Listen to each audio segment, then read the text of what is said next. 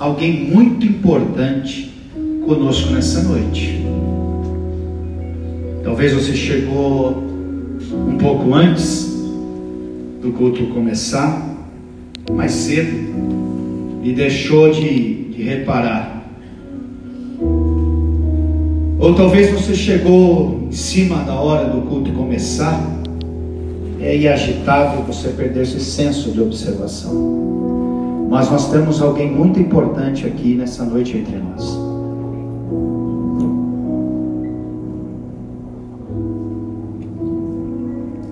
É, você entendeu.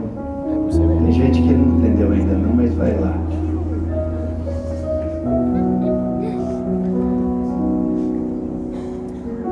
Sempre quando a gente faz essa consideração, a gente vê as pessoas olhando para o lado, né? a gente vê alguém como estava aí meio pescoçando assim. Quem será?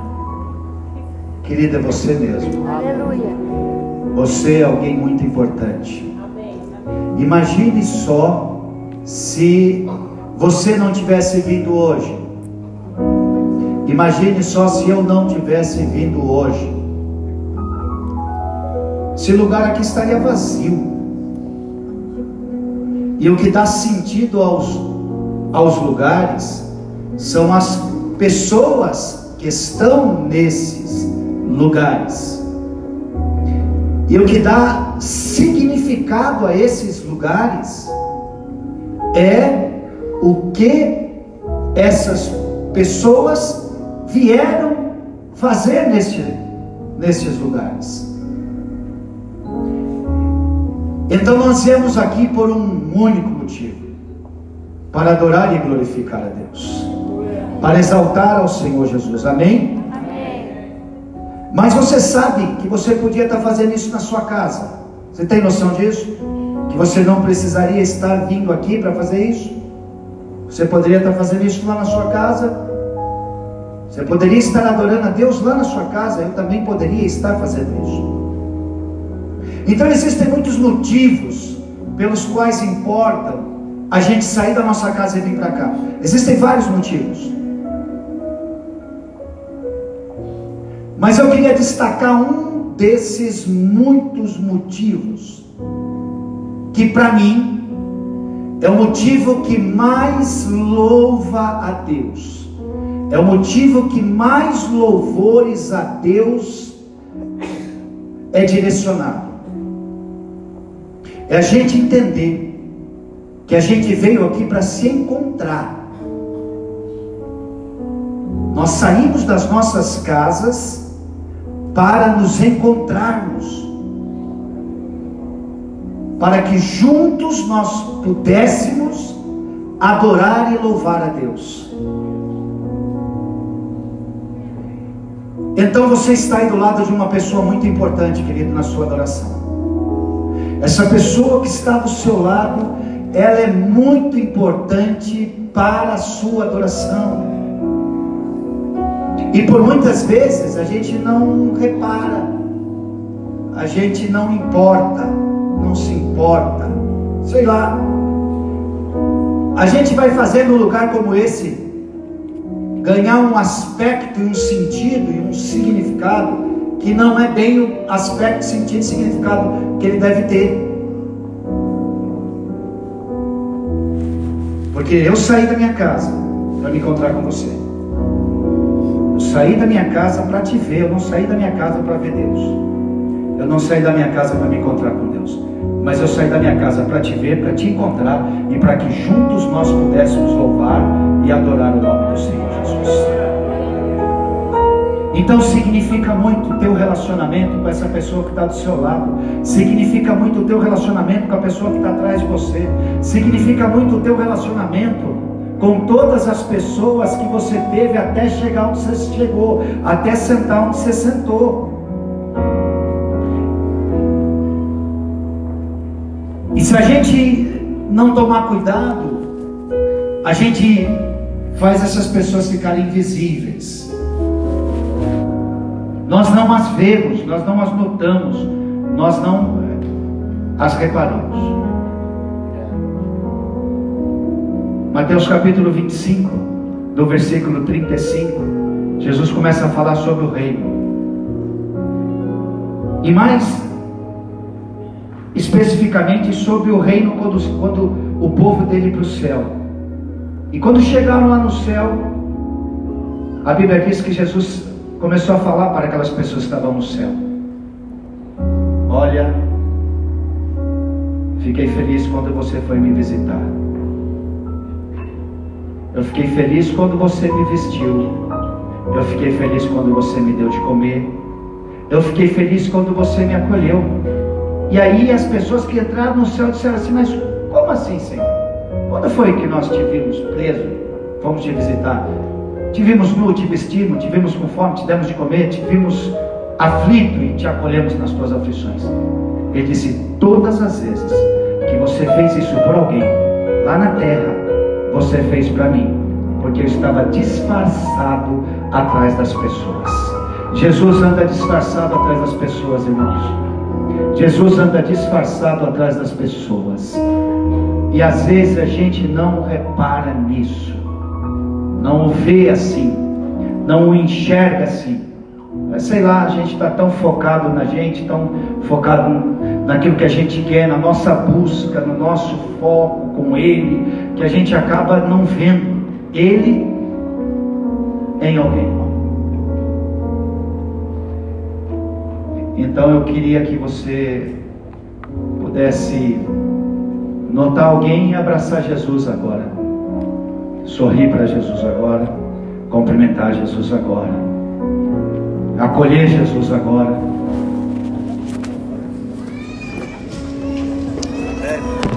Esse é, o, esse é o benefício de estarmos aqui nessa noite. Esse é o benefício de estarmos aqui nessa noite. São todas essas pessoas que estão aqui. Todos esses irmãos e todas essas irmãs que estão aqui conosco.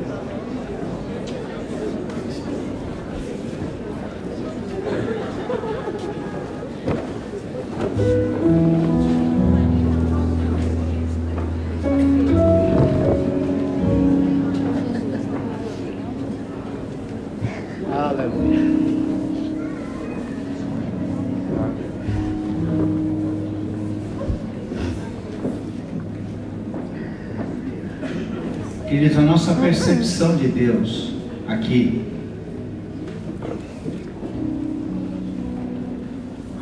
ela se expande demais através da percepção do outro. A nossa percepção de Deus aqui se expande demais através da nossa percepção de um outro que está perto da gente. Porque a Bíblia nos ensina quando nós quisermos falar com Deus, nós devemos entrar no nosso quarto, trancar a porta da nossa casa, do nosso quarto, perdão, e ficar ali em intimidade com Deus. E o Deus que fica com a gente em intimidade lá, nos exalta e nos levanta publicamente. Há um princípio bíblico chamado princípio da onipresença. O princípio bíblico da onipresença é a verdade de que Deus está em todos os lugares, Ele pode estar em todos os lugares ao mesmo tempo, no mesmo momento. Mas a Bíblia diz que onde estivessem duas, três ou mais pessoas reunidas no seu nome, que ele estaria presente. Eu não sei se você já prestou atenção nesse texto, que diz esta verdade. Ora, se Ele está presente em todos os lugares, então o que significa? Onde estiverem duas, três ou mais pessoas reunidas em seu nome, ali Ele estará presente. Isso significa que a presença de Deus, ela, ela é garantida pela sua onipresença, porque Ele é Deus. Mas a manifestação da sua glória, a manifestação do seu poder, a manifestação da sua presença está na comunhão do seu povo. Amém. Por isso que a Bíblia diz no Salmo 133: quão bom e agradável é que os irmãos vivem comunhão, vivem união. É como um óleo fresco suave que desce sobre a cabeça, sobre a barba de Arão, sobre a orla, e ali Deus ordena a sua bênção e a vida para todos sempre. A comunhão entre os cristãos, entre os irmãos, ela constrói um princípio espiritual pelo qual Deus atua. Deus atua pelo princípio sacerdotal. Esse é um princípio espiritual que Deus estabeleceu para se relacionar com os homens e os homens com Deus. Deus estabeleceu o princípio sacerdotal. E a Bíblia diz que a comunhão entre os irmãos, ela constrói esse princípio espiritual aonde o sacerdócio ele é levantado nessa comunhão e nessa comunhão Deus ordena a bênção para sempre, não apenas a presença. A bênção de Deus está relacionada na comunhão entre os irmãos. Amém? Então é maravilhoso estar aqui. É muito especial estar aqui. É muito grandioso estar aqui. E é muito desafiador estar aqui. Porque onde existem pessoas, existem desafios. Haverá sempre desafios em nossos relacionamentos,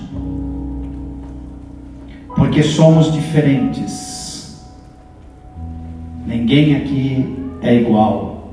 O máximo que pode ser é parecido, mas igual nenhum de nós somos. Mas aquele que nos une é maior do que todas as nossas diferenças. Amém. Aquele que pagou o preço por nossas vidas é maior do que todas as nossas diferenças. Eu queria que você levantasse sua mão ao céu agora e que você falasse com Deus,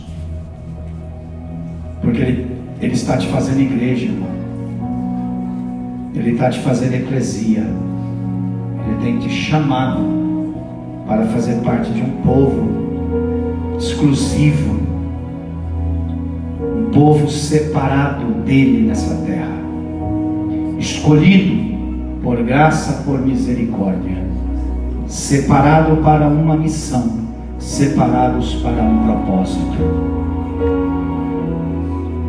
E o propósito de Deus é de que o amor dele, que excede todo o nosso entendimento, possa fluir através de cada um de nós.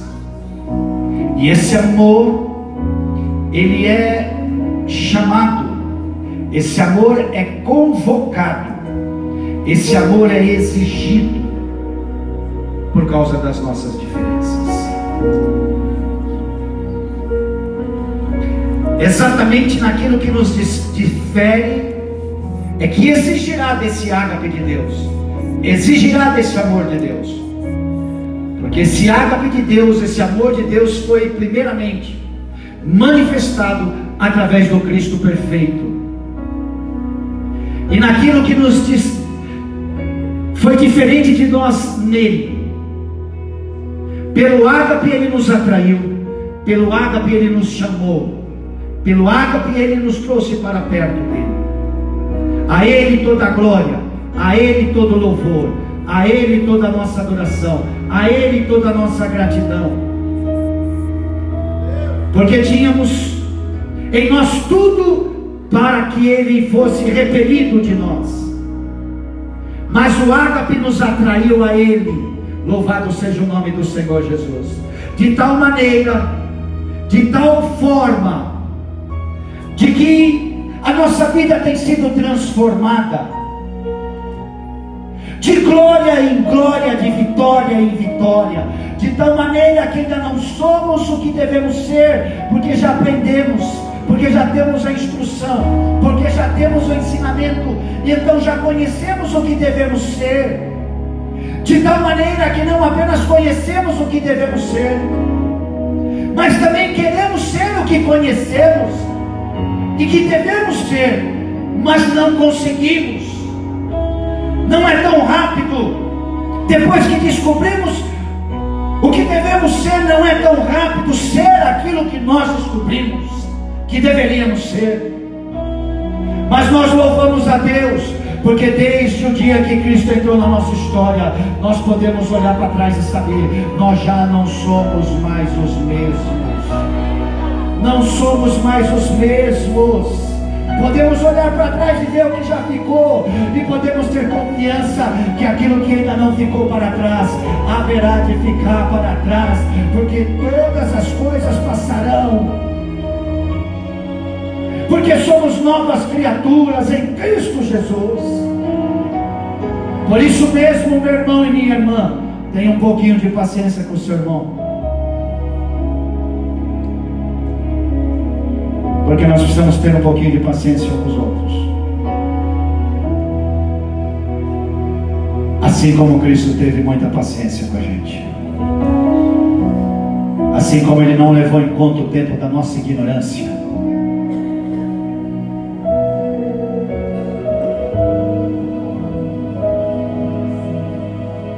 Levanta sua mão ao céu e entenda uma coisa. A igreja de Cristo não é o lugar dos perfeitos, é o lugar dos remidos, dos redimidos pelo sangue do Cordeiro. É o lugar daqueles que foram aceitos por Ele e que, em constrangimento por essa escolha, vão ficando até constrangidos de permanecer como eram, porque tem Ele como espelho. Quando nós olhamos no espelho, nós vemos Ele, ainda que seja uma imagem confusa mas ela vai se desconfundindo dia a dia para a glória de Deus. Amém? Amém. Crê nisso? Abra sua Bíblia comigo em 1 Coríntios, capítulo de número 11. 1 Coríntios, capítulo de número 11. Vamos ler do versículo 23 até o 34.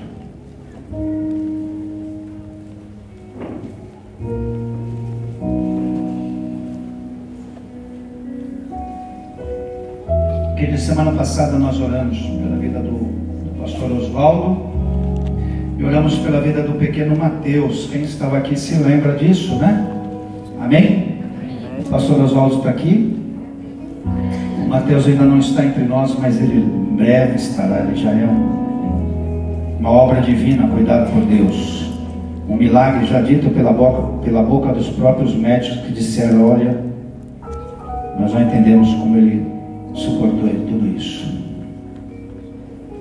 A gente entende. Deus tem um plano na vida dos pais, dos avós, dos tios, das tias, da igreja, de cada um de nós. Amém? Porque eu recebi do Senhor o que também vos ensinei. Que o Senhor Jesus, na noite que foi traído, tomou o pão e tendo dado graças, o partiu e disse: Tomai, comei, isso é o meu corpo que é partido por vós.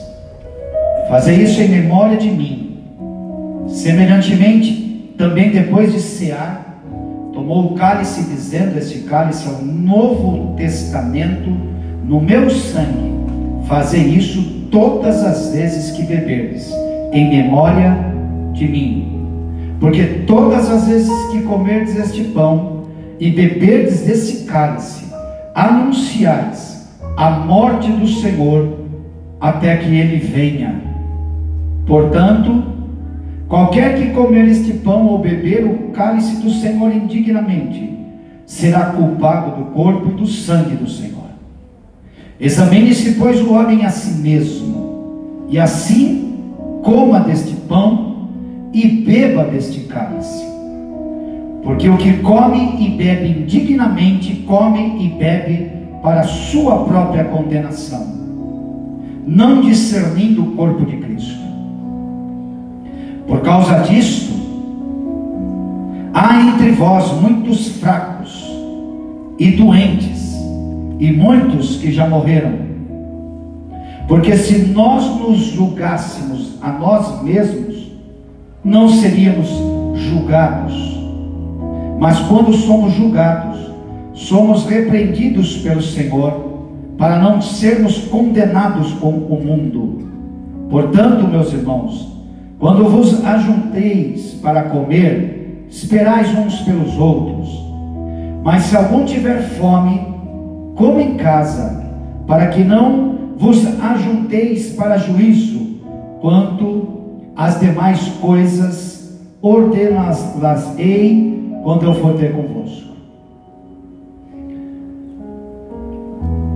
O apóstolo Paulo, no versículo 23, ele fala algo muito interessante, levando em conta que ele não esteve presente na ceia que Jesus Cristo teve com os seus apóstolos, descrito nos evangelhos. O apóstolo Paulo não esteve naquela ceia. E foi naquela ceia que o Senhor Jesus Cristo deu as instruções que o apóstolo Paulo agora estava dando para a igreja que estava na cidade de Corinto. Mas interessante é perceber o apóstolo Paulo, ele diz: Porque eu recebi do Senhor o que também vos entreguei. Na noite em que ele foi traído, sendo que o apóstolo Paulo não esteve naquela noite, quando foi que o apóstolo Paulo ceou com Cristo, para que ele pudesse nos falar nas Escrituras Sagradas, que assim como ele recebeu de Cristo, a história do apóstolo Paulo, eu acho que muita gente aqui sabe, se não sabe, eu vou passar rapidamente por ela. Mas o apóstolo Paulo, ele foi um ferrenho perseguidor da igreja de Cristo ou dos cristãos. Ele perseguia os cristãos, os encarcerava e os levava a serem condenados. Ele tinha, da parte das autoridades romanas e judaicas, ele tinha permissão para fazer isso. E em uma de suas ações nesse sentido, Atos capítulo 9 vai narrar esse encontro, desculpa, que o apóstolo Paulo teve com Jesus. Lá em Atos capítulo de número 9 diz que ele estava indo para a cidade de Damasco com cartas autorizações para pegarem os cristãos e os levarem presos para serem julgados. Enquanto ele estava indo nessa estrada direita, a Bíblia diz, nos ensina nesse texto que uma luz muito forte brilha, a glória do Cristo brilha sobre aquele grupo de pessoas que estavam junto com o apóstolo Paulo, e ele Houve uma voz dizendo: Ei, Paulo, por que você me persegue? E ele diz: Quem fala comigo? E Jesus diz: Eu sou o Cristo, aquele a quem você persegue. A Bíblia diz que ele fica cego por três dias. E ele é abençoado pela vida de um homem chamado Ananias, um dos cristãos naquele tempo, que Deus, por visão, dá um entendimento a Ananias para que ele orasse pela vida de Paulo. E assim que ele orasse pela vida de Paulo, Paulo voltaria a enxergar. É obviamente que assim como ele, eu também me sentiria do mesmo jeito. Ele disse: Mas Deus, eu sei da história de Paulo. Como assim que você está me dizendo que é para eu orar por ele, para ele voltar a ter vista? porque o Senhor tem uma obra na vida dele. Se ele vem já cumprindo prisões, aprisionamento dos cristãos, os perseguindo, e a Bíblia diz uma coisa extremamente maravilhosa, pelo menos para uma observação particular. Versículo 15 do capítulo 9 diz: Disse-lhe, porém, o Senhor a Ananias: Vai, porque este é para mim um vaso escolhido, para levar o meu nome adiante dos gentios e dos reis e dos filhos de Israel. E eu lhe mostrarei quanto ele deve padecer pelo meu nome. A partir de agora, esse Paulo começa a se tornar um seguidor do Cristo e passa de perseguidor a proclamador do Evangelho. Ele começa a proclamar as boas novas de salvação e a declarar que o Cristo, ele foi sim o Messias. E lá em Gálatas, capítulo de número 9, lá no versículo 1,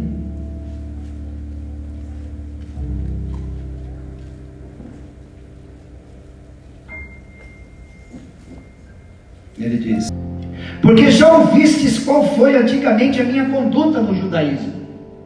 Como sobremaneira eu perseguia a igreja de Deus e eu a assolava. E na minha nação excedia em judaísmo a muitos da minha idade, sendo extremamente zeloso nas tradições dos meus pais.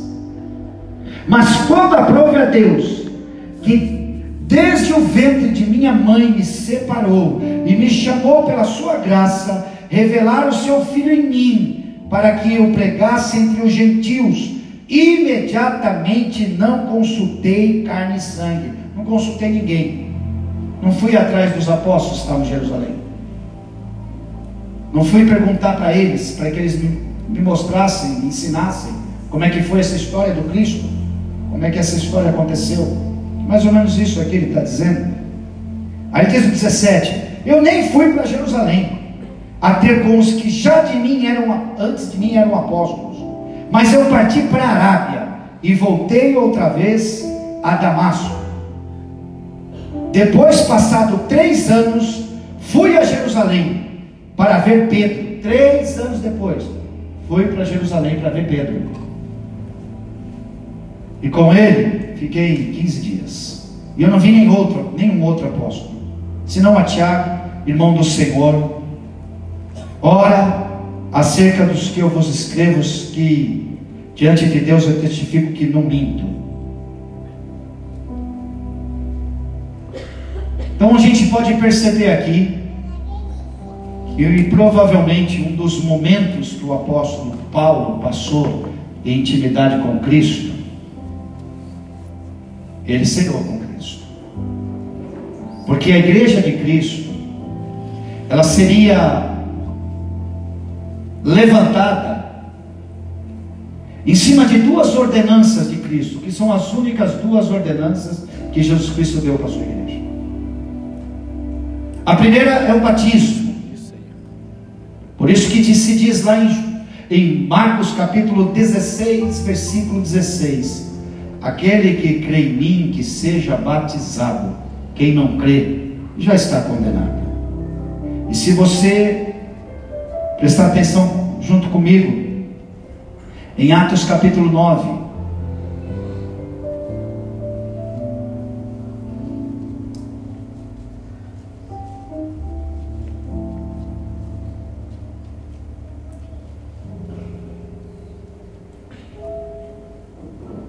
Versículo 18, diz a palavra.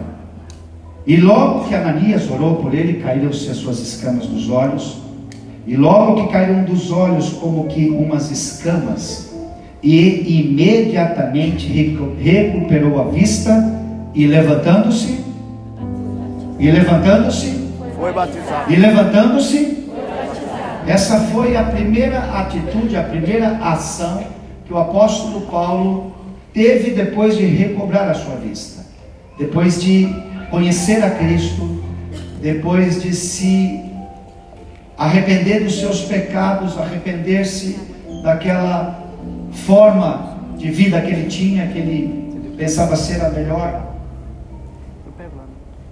Ele então é batizado.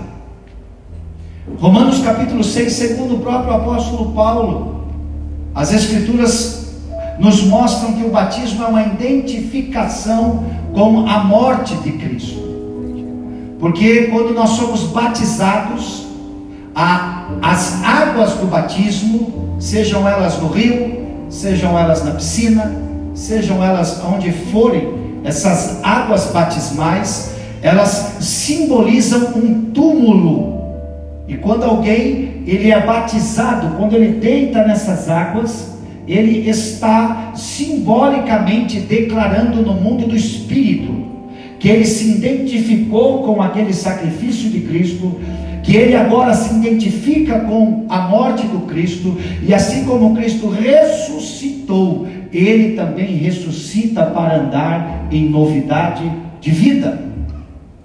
Romanos capítulo 6 diz isso, versículo 4, 5. 6. E vai dizendo o que eu disse para vocês.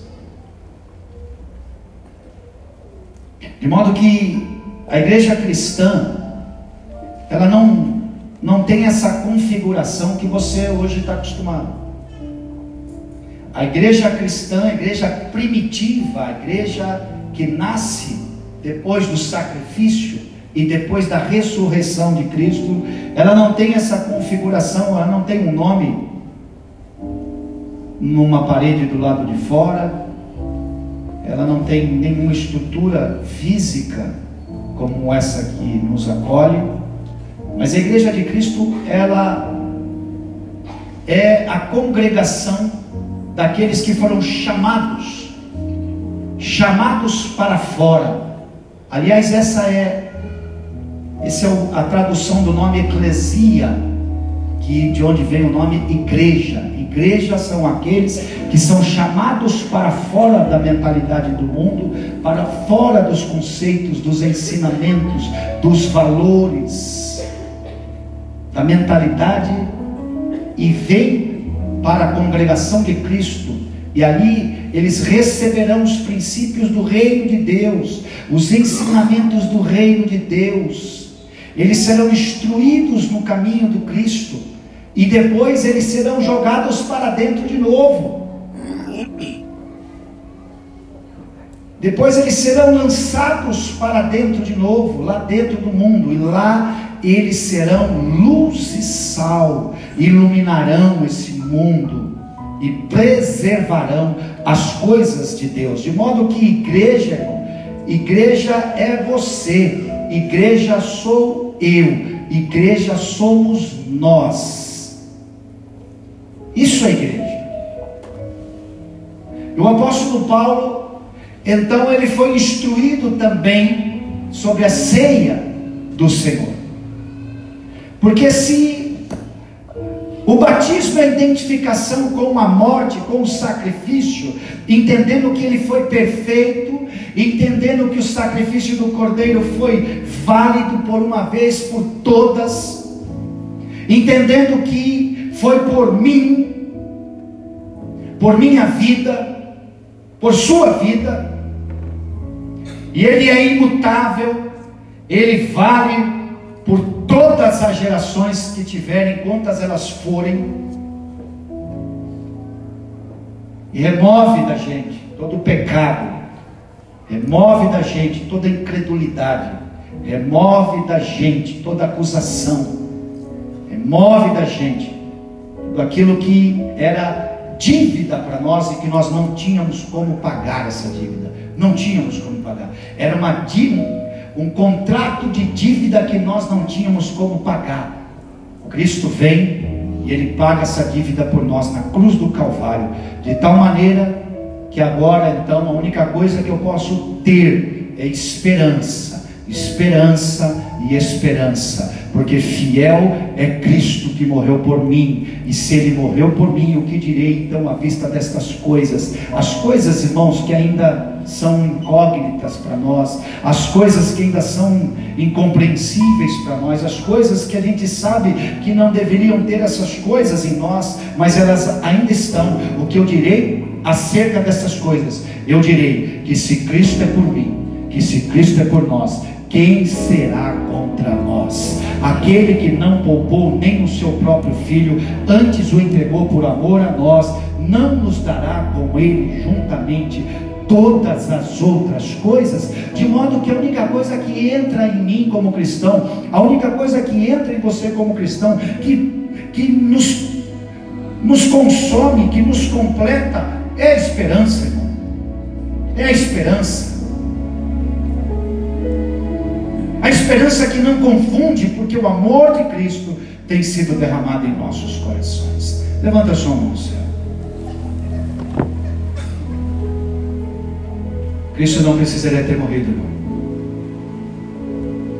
Se não fosse por nós. Ele não precisaria ter morrido se não fosse por nós. Então tem alguém muito importante aqui nessa noite. É você. Tem alguém aqui muito importante nessa noite. Esse alguém é você. Porque foi por você que Cristo morreu. E qualquer outra coisa que alguém queira dizer ou qualquer outra coisa que você queira entender, não é verdade, é mentira. Isso não é verdade, isso é mentira. Fomos comprados por um alto e precioso sangue, o sangue perfeito do Cristo Jesus. Nós nos identificamos com essa morte vicária dele, irmão. Foi por mim, foi por nós. E quando eu desço nas águas do batismo, eu estou me identificando com essa verdade. Foi por mim que ele morreu. E a ceia é a declaração de que eu me identifico com a vida do Cristo, com a vida de Jesus. Então, quando eu sei, eu estou declarando que eu me identifico com a vida do Cristo.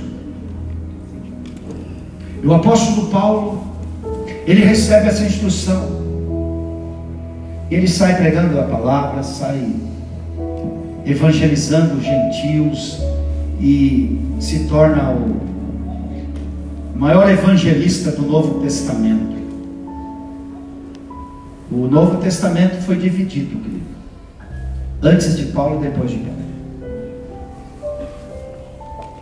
Porque a quem muito peca, mais se perdoa.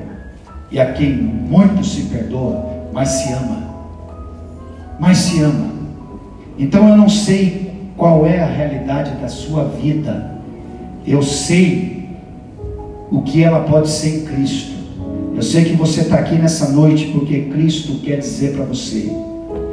Eu sei qual é a minha vida na sua vida, se você quiser. E o apóstolo Paulo, se torna então esse personagem do Novo Testamento. Esse homem que percorre a Europa, esse homem que percorre cidades anunciando o Evangelho da salvação.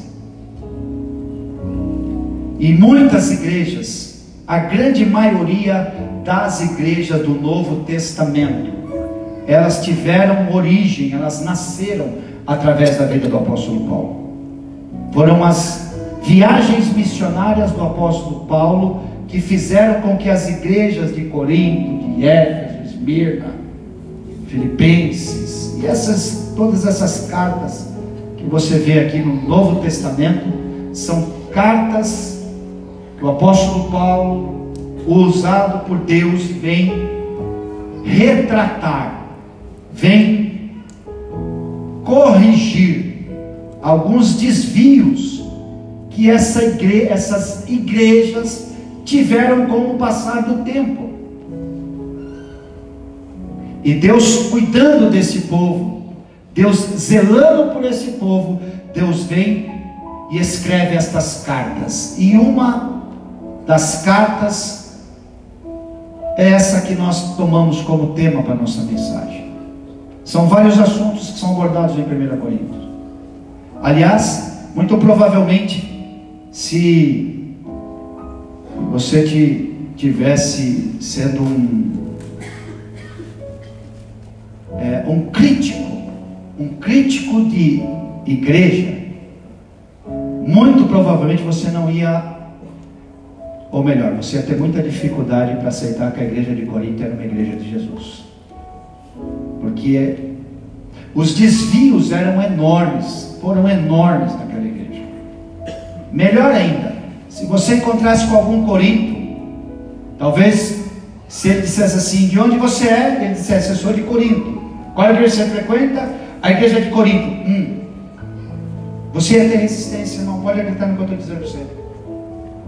Porque os desvios que existiam, existiram lá na igreja de Corinto, eles foram assim, muito parecidos com os seus e com os meus.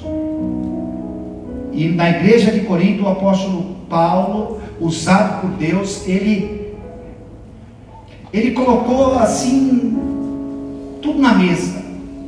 Tudo na mesa de uma maneira assim absurdamente clara.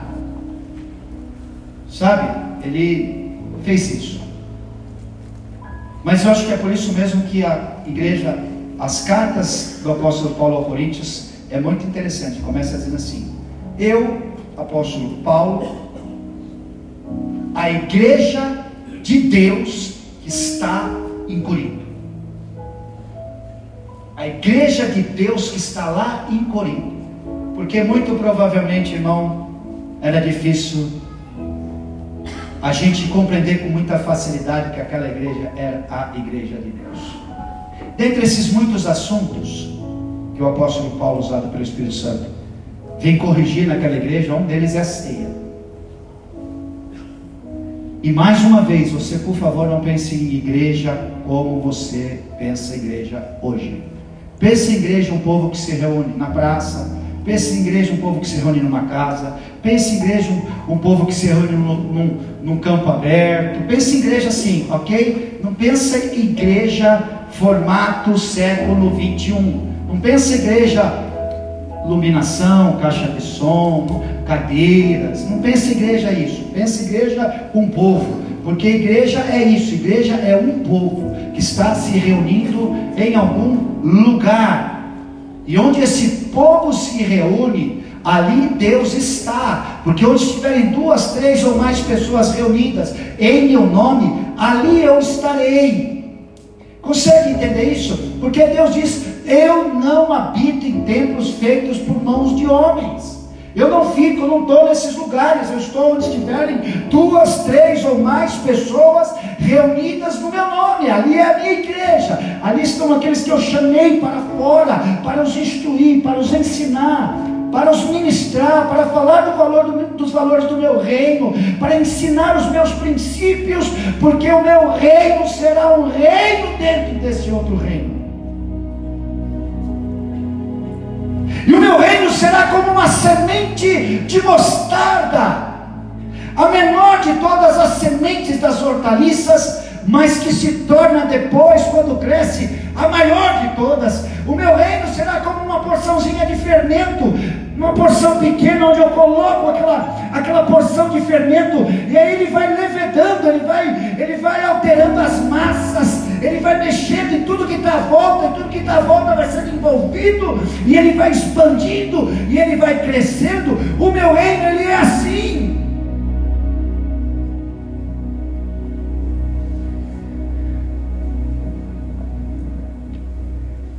E não na igreja primitiva, a ceia, ela tinha uma ela começou com uma característica muito muito especial, muito especial. Assim como a ceia judaica, Lucas 22, Mateus 26, fala do momento em que Jesus está ceando com seus discípulos, e no meio da ceia, quando estão se alimentando na ceia pascual, Jesus toma os elementos, o pão e o suco de uva e diz: Este é o meu corpo, que será moído por vós. Esse é o meu sangue, que será derramado por vós.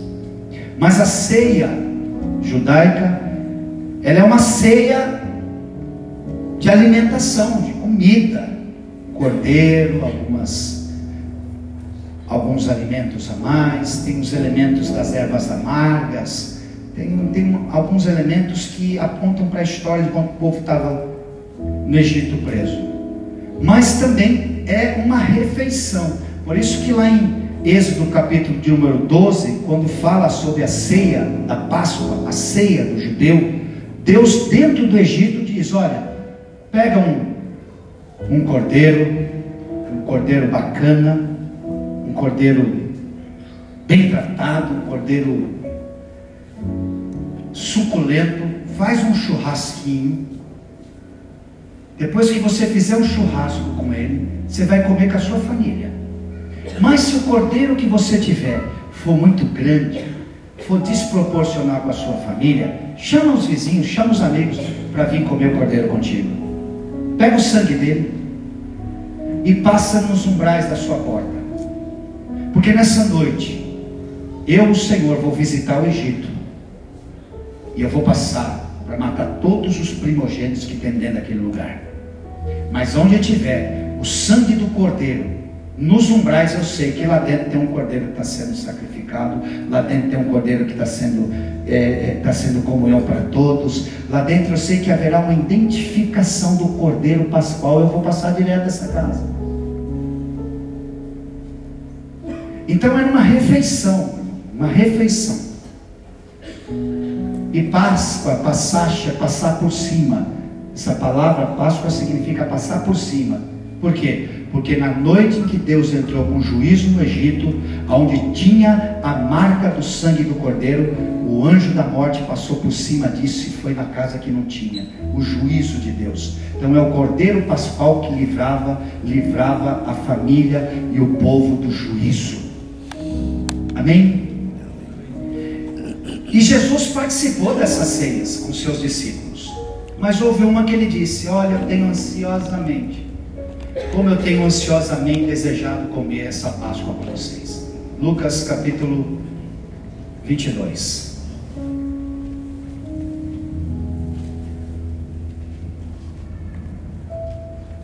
Lucas 22, versículo 15. Bom, pode ser o 14. Lucas 22, 14. E chegada a hora, pôs-se à mesa e com ele os doze apóstolos, e disse-lhes: Desejei muito comer convosco essa Páscoa, antes que eu padeça. Porque vos digo que eu não vou comer mais, até que ela se cumpra no reino de Deus. E tomando o cálice, e havendo dado graças, disse: Tomai e repartiu entre vós porque vos digo que já não vou beber mais desse fruto da vida até que venha o reino de Deus. E tomando o pão e havendo dado graças, partiu e deu-lhes, dizendo: Isso é o meu corpo, que por vós será dado. Fazei isso em memória de mim. Semelhantemente, tomou o cálice, dizendo, depois da ceia, tomou o cálice, depois da ceia, dizendo: Esse cálice é o novo testamento do meu sangue, que vai ser derramado por vós. Então perceba que a que Jesus estava na ceia com os seus discípulos, estava se alimentando com os seus discípulos, comendo a ceia da Páscoa. E depois que ele, eles comem, eles têm essa confraternização, eles lembram do livramento de Deus ao seu povo, ao povo que estava no Egito, ele toma o pão, toma o cálice, e aí ele diz sobre a nova aliança. Os cristãos primitivos, eles fizeram, faziam a ceia com uma alimentação comunitária. Cada discípulo, cada irmão, cada irmã trazia um prato de comida, ok? Final de ano, em algumas igrejas fizemos isso. Cada um trazia um prato de comida, um trazia lá um, um pernil, outro trazia um, um, frango, outro trazia uma farofa, outro trazia uma maionese, ok? E eles não faziam isso com tempo estendido. Uma vez por semana, os cristãos se reuniam para fazer o que ficou conhecido como a festa ágape, a festa do amor. Assim essa festa ficou conhecida. Eles todos os dias eles se encontravam no templo e nas casas e tinham comunhão, repartir do pão e tal, tal, tal, conforme Atos dos Apóstolos. Mas uma vez por semana eles instituíram a festa ágape.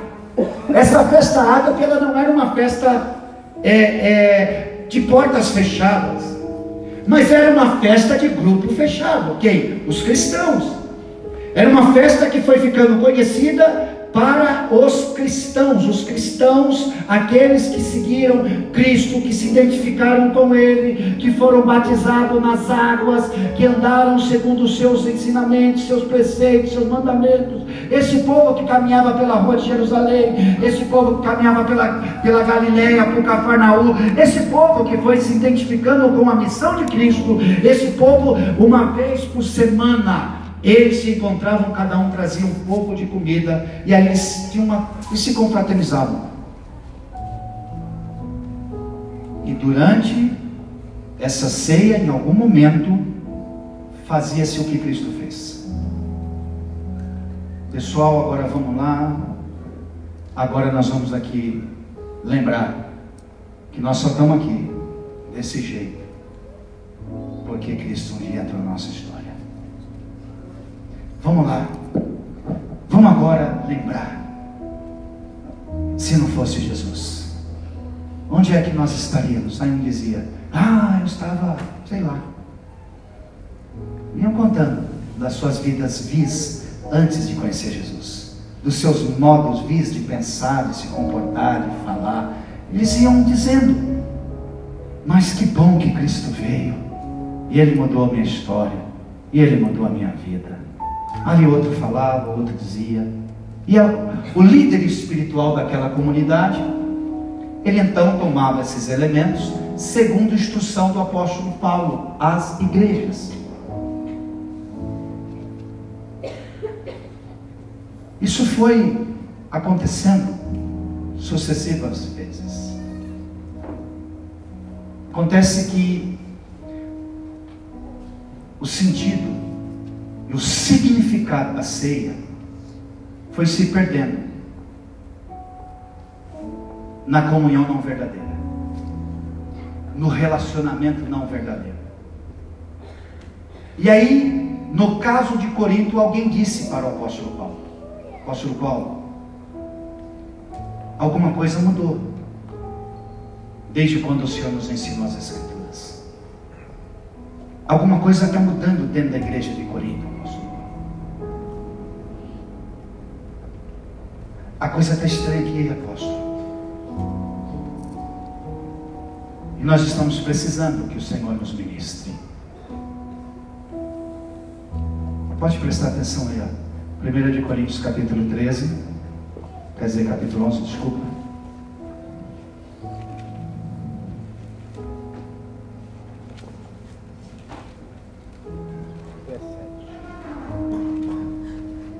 Versículo 17 diz: Nisto, porém, que vou dizer a vocês, não posso louvar. Porquanto vocês estão se ajuntando não para melhor, mas vocês estão se ajuntando para pior. Porque antes de tudo eu ouço, alguém contou. Antes de tudo eu escutei. Quando vocês se ajuntam aí na igreja, há entre vocês brigas discussões, divisões. E há entre vós tudo isso. E em parte eu acredito. Eu acredito que esteja acontecendo isso. Por quê? Porque tem que ser assim. Precisa ter aqueles que são contenciosos, aqueles que ficam contendendo, os hereges. Para quê? Para que os que são sinceros, eles fiquem vistos, fiquem sabendo quem são os sinceros. De, de, de modo que quando vocês se juntam num lugar, num lugar, no campo, na casa de alguém, em algum lugar, está entendendo? A igreja aí, quando vocês se juntam em algum lugar, não, não é para comer a ceia do Senhor que vocês estão se juntando.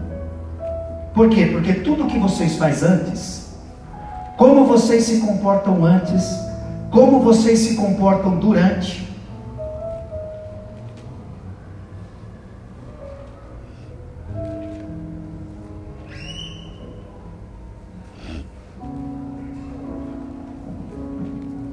macula a hora da ceia.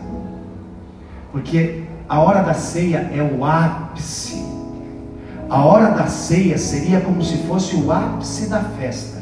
É quando nós vamos declarar assim: ó, nós vivemos em harmonia, em comunhão, vivemos em amor, porque Cristo morreu por nós e nós queremos viver a vida de Cristo.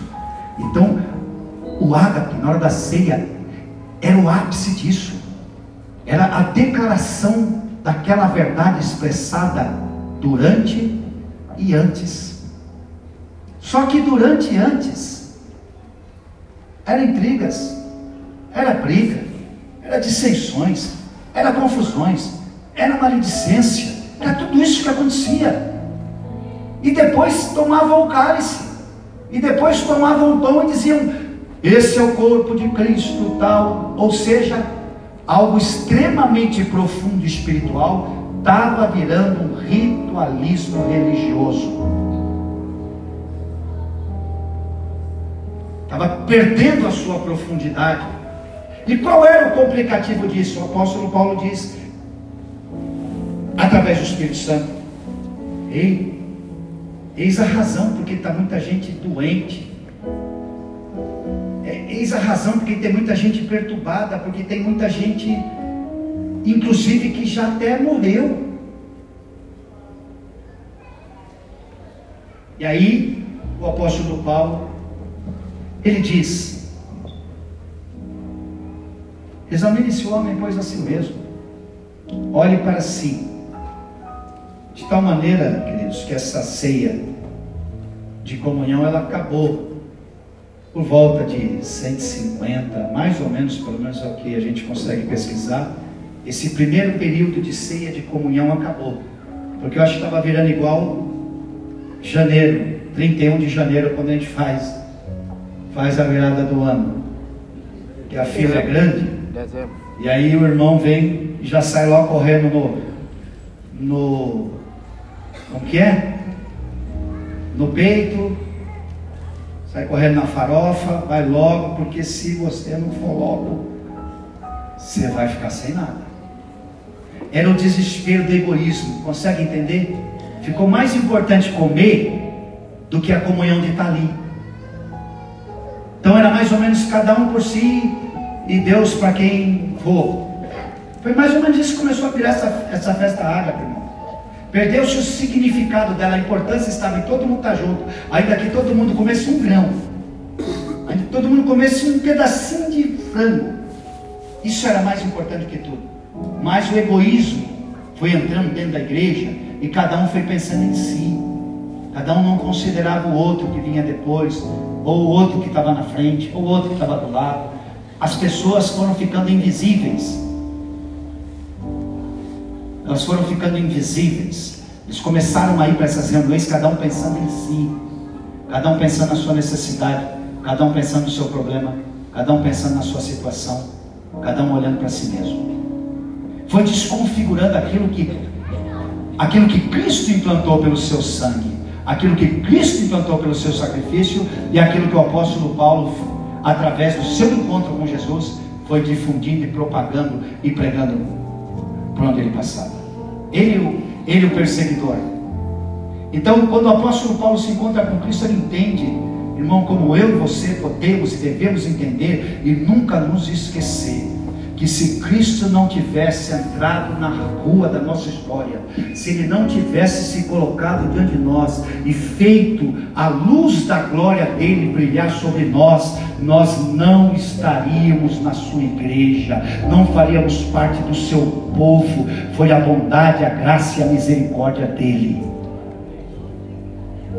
Então ele saiu pregando isso para todo mundo, ele só se preocupava com isso, em dizer desse amor, em viver esse amor, em pregar esse amor, em proclamar esse amor, em colocar o outro na frente dele, em falar e em viver o outro na frente dele. E isso foi fazendo com que essa percepção de Deus através do outro ampliasse a presença de Deus. Está entendendo isso, irmão? Está entendendo o que Deus está nos falando nessa noite? Então o apóstolo Paulo vem e diz: Olha, não, não dá para louvar vocês com essas coisas que eu estou escutando.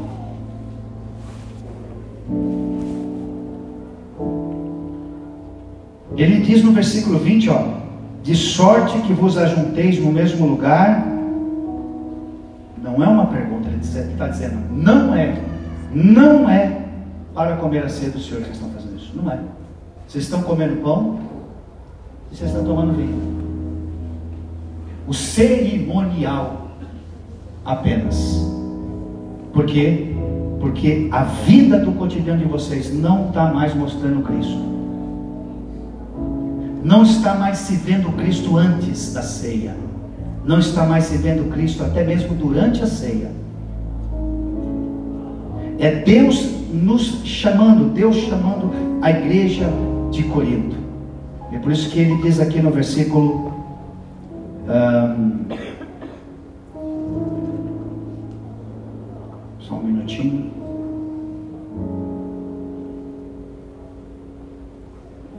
Cadê o examine-se a si mesmo? 28. Examine-se, pois, o homem a si mesmo, e assim coma e beba. É autoexame. E por isso que ele, ele coloca a, as referências para o exame. Todo exame tem referência, irmão. Todo exame tem a referência de ser saudável e a referência de não estar em, em como é o nome? Em níveis adequados. Todo exame tem. O resultado do seu exame do lado o nível que lhe dá estar saudável ou não. Correto? Então ele diz assim: a medida, a referência do nosso exame é Cristo. Quando você for se examinar, não examine se olhando para o seu irmão. Porque se você se examinar pensando na vida do seu irmão, você pode se sentir melhor do que ele. Você pode estar se sentindo saudável quando você olha para a vida do seu irmão. Agora, examine-se a si mesmo olhando para Cristo. Tenha Ele como a referência. Ele sendo a referência para o nosso autoexame. Porque assim, sabe como é que nós vamos nos ver, irmãos? Nós vamos nos ver todos como doentes. Todos. Porque não haverá nenhum plenamente saudável entre nós. Nenhum. Se colocarmos como referência do autoexame o Cristo, não haverá nenhum saudável entre nós. Haverá aqueles que estão no tratamento de Cristo, que estão tomando a medicação do Cristo, que estão sendo tratados e cuidados pelo Cristo, e Ele sim é fiel para nos fazer cada vez mais ficarmos melhores, tendo Ele como nossa referência. Levanta a sua mão céu, igreja. Levanta a sua mão céu.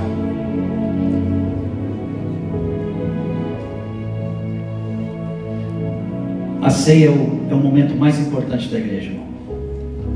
Mais importante. É quando a gente diz assim, ó, Jesus, o Senhor que me une a esse irmão, a essa irmã, é maior do que todas as diferenças que eu tenho com ele. Por isso que eu perdoo, por isso que eu amo, por isso que eu dou a mão, por isso que eu ando junto. Porque o Senhor o teu sacrifício é muito maior do que todas as nossas diferenças. Porque o Senhor pode me fazer eu fazer isso, Jesus. O Senhor é capaz de, de me fazer conseguir fazer isso. Então, Jesus, eu vou cear. Eu vou tomar o teu corpo. Eu vou dar graça, Jesus, pelo seu sacrifício. Porque pelo seu sacrifício eu consigo ter unidade com meu irmão. Eu consigo, Jesus, pelo teu sacrifício, ser um com o meu irmão. Eu consigo, Jesus, não ir na comunhão, na congregação para me encontrar contigo. Eu consigo ir na comunhão e na congregação para me encontrar com meu irmão. Jesus, eu não vou na igreja para me encontrar com o Senhor Jesus. Eu vou na igreja para me encontrar com meu irmão. Eu vou lá para ver ele, Jesus. Eu vou lá para olhar no olho dele. Eu vou lá para olhar, Senhor Deus, para ele.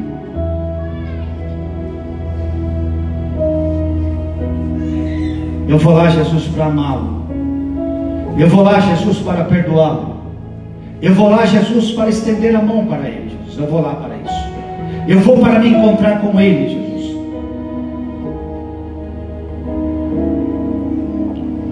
Eu não vou para me encontrar contigo, Jesus. Lá para eu exercer os princípios do cristianismo lá dentro. Porque eu fui chamado para fora para viver nessa comunhão, nessa comunidade de gente que é diferente, de gente que não é igual, mas de gente que se ama, de gente que se respeita, de gente que se ajuda, de gente que coopera, de gente que perdoa. Eu vou lá, Jesus, por causa disso, Eu vou lá, Jesus, porque eu faço parte dessa gente que está sendo aperfeiçoada pelo teu sacrifício e pelo entendimento da revelação da Sua palavra. Eu vou lá, Jesus. Eu vou lá, Jesus, com meu coração limpo. Porque na mágoa que eu senti, eu perdoei. Eu vou lá com meu coração limpo. Porque eu não queria colaborar e ajudar. Porque eu estava triste, magoado, ofendido com meu irmão. Mas eu vou lá, Jesus. Porque por causa do seu sacrifício eu agi contrário. Eu fui lá, eu ajudei, eu fui lá, eu contribuí. Eu fui lá e eu estava junto. Eu vou lá, Jesus, porque eu não desisti. Porque a igreja, a comunhão, a congregação dos santos e dos eleitos tem Ele como cabeça, Ele como perfeito. E então teme, respeita tomar o cálice na sua mão. Teme porque está declarando: Eu sou um com meu irmão.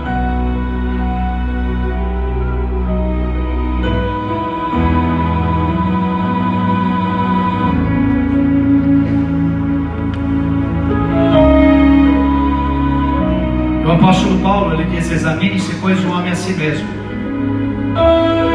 E quando a gente se examinar, irmão, é aí que nós vamos sair de uma ceia.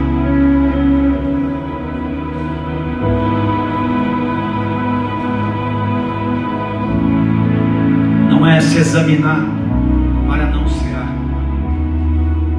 é se examinar para se consertar, é se examinar para ver se Cristo está sendo visto através de nós, para ver se Cristo está sendo revelado através de nós. E se não for, cear. Mas não cear sem a expectativa de dizer: eu vou ter uma atitude diferente daqui para frente. Eu vou ter um comportamento diferente daqui para frente. Porque eu sou a igreja de Deus. Eu sou a igreja de Deus. Eu sou o povo que foi chamado para fora. Eu fui batizado e eu vou ser. Quero pedir para que os irmãos tragam esses elementos. Nós vamos ser hoje. E eu quero gerar para você, igreja. Se coloque em pé, por favor.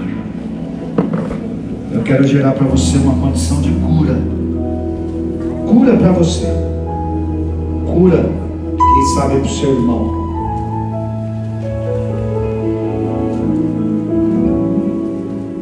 E eu quero que você entenda uma coisa.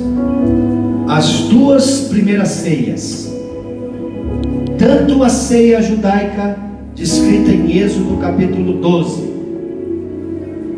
como a instituição da ceia da nova aliança. Só um minutinho, podem ficar aqui na frente, né? a gente vai orar.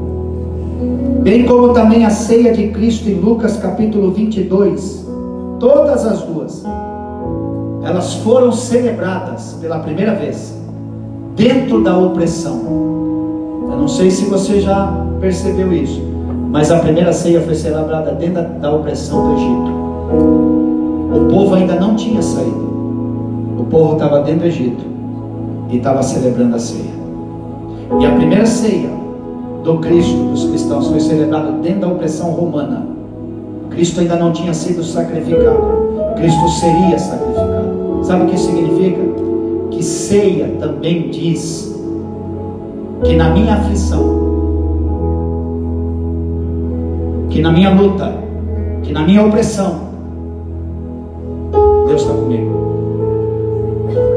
Significa que eu entendo que Deus, muitas vezes, antes de me livrar das aflições, Ele me livra, Ele me livra nas aflições.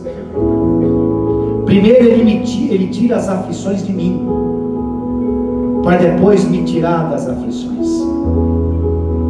Por isso que a primeira ceia foi celebrada dentro do Egito, lá dentro da tribulação. E eu quero dizer para você que ceia tem esse valor profético. É quando você se alegra na presença de Deus, sabendo comigo Ele está, comigo Ele está nessa situação, comigo Ele está nessa guerra. E é por isso que eu vou me alegrar na presença dele, porque fiel é ele que prometeu. Ele é fiel para cumprir tudo que me prometeu. Tudo que me prometeu. Tudo que me prometeu é meu. Ele é fiel para. Tudo que ele me prometeu. Tudo é se alegrar dentro da tribulação, dentro da agonia, dentro da aflição. E mais uma vez se lembrar, Deus está comigo se Ele está comigo, o que eu vou dizer acerca destas coisas? O que, que eu ando dizendo? Eu vou dizer que se Deus é por mim, quem é que será contra mim? Mas ceia também é depois celebrar a vitória. E quando você estiver lá na vitória, lembra que foi Ele. Ele te sustentou enquanto você estava dentro, dentro da luta. E lembra que Ele é que te deu a vitória. E dê glórias a Ele, dê louvores a Ele. Amém, irmão? Levanta sua mão ao céu e agradece a Jesus. Se você tem o que agradecer, eu sei que você tem muito o que agradecer. Ceia também é declarar Maranata. Ora vem, Senhor Jesus. Vem porque eu te espero. Vem porque eu te aguardo. Vem me buscar, Senhor. Maranata, hora vem, Senhor Jesus. Agora há pouco a gente estava cantando esse louvor. Pode ficar com seus olhos fechados e pensa nisso. Agora há pouco a gente estava cantando esse louvor. Maranata, hora vem, Senhor. Que coisa profunda, irmão, a gente estava cantando. Isso é uma proclamação de desejo, de amor. Alguém que está esperando ele vir noivo se encontrar com a sua igreja. É uma declaração daqueles que têm a Ele como seu maior tesouro. E que pode vir, Jesus, que eu estou esperando. Ele é maior do que qualquer sonho pessoal que a gente possa ter. Pai, nós te agradecemos por esses elementos. Esse cálice que lembra, que aponta Jesus pelo, pelo teu sacrifício. Ah, Senhor Jesus, que amor, que amor é esse?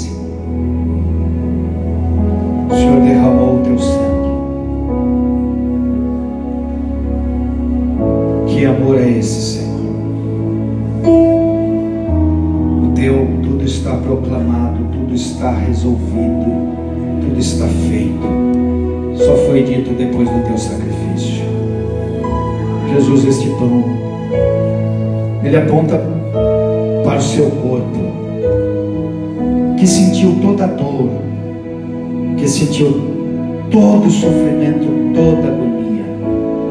Não foi sem dor, Jesus, não foi sem sofrimento. O Senhor mesmo disse, Pai, se for possível, passa de mim esse cálice, porque o Senhor sabia que ia doer, o Senhor sabia que ia sofrer. Mas o Senhor disse, mas não seja feita a minha vontade, seja feita a tua vontade, Pai.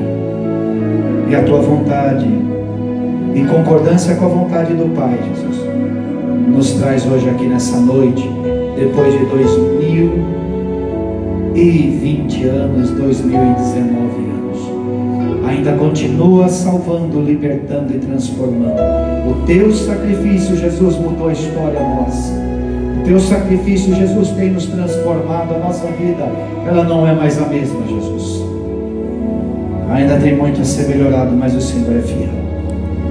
E nós, nós estamos na tua mão, Senhor. Estamos de mão dadas contigo, Jesus. Nós te agradecemos nesta noite te louvamos, te exaltamos e reconhecemos essa tua graça, sem limite, amor incomparável. Receba desses elementos, irmão. Seja abençoado nessa verdade espiritual. Podem distribuir, queridos.